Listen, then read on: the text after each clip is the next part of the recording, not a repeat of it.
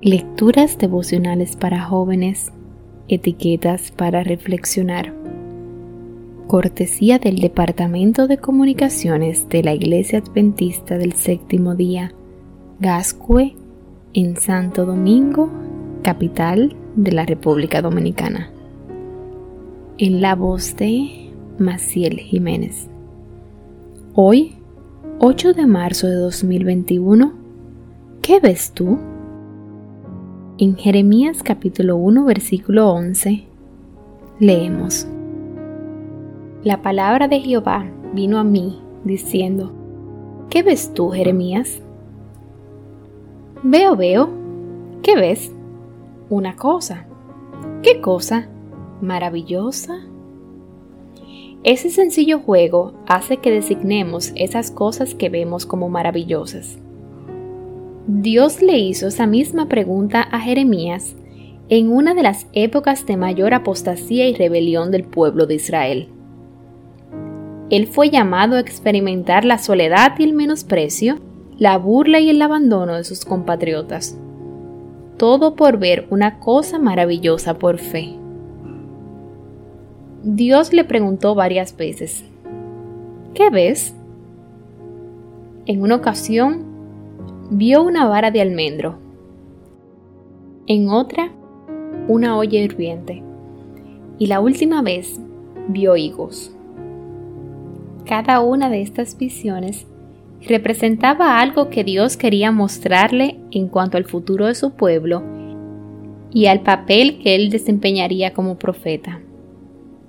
En el libro de Jeremías leemos algunos de los clamores más desgarradores pero también algunas de las promesas más reconfortantes de la Biblia.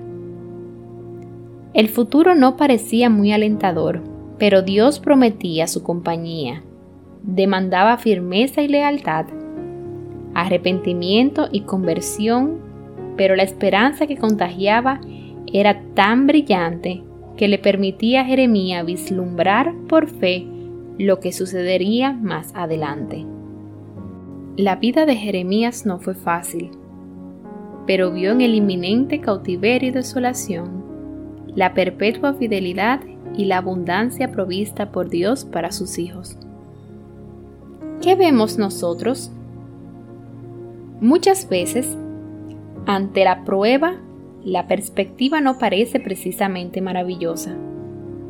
No siempre tenemos esa fe que nos permite ver más allá de lo que está pasando al enfocarnos en nuestra incapacidad para hablar y al insistir en que somos niños, no dejamos que Dios toque nuestra boca y nos envíe. No creemos que el llamado que acompañará nuestra misión nos mostrará al Dios que consuela. No creemos que la soledad que provocará nuestro mensaje nos revelará la constante compañía del Espíritu Santo. Que nuestra fe nos lleve a ver lo que Dios ve que de nosotros también se pueda escribir, como dice Profetas y Reyes página 300. Sin embargo, en medio de la ruina general que iba cayendo rápidamente la nación, se le permitió a menudo a Jeremías mirar más allá de las escenas angustiadoras del presente y contemplar las gloriosas perspectivas que ofrecía el futuro, cuando el pueblo de Dios sería redimido de la tierra del enemigo y trasplantado de nuevo a Sion. ¿Qué vio? ¿Qué veo? Una cosa maravillosa.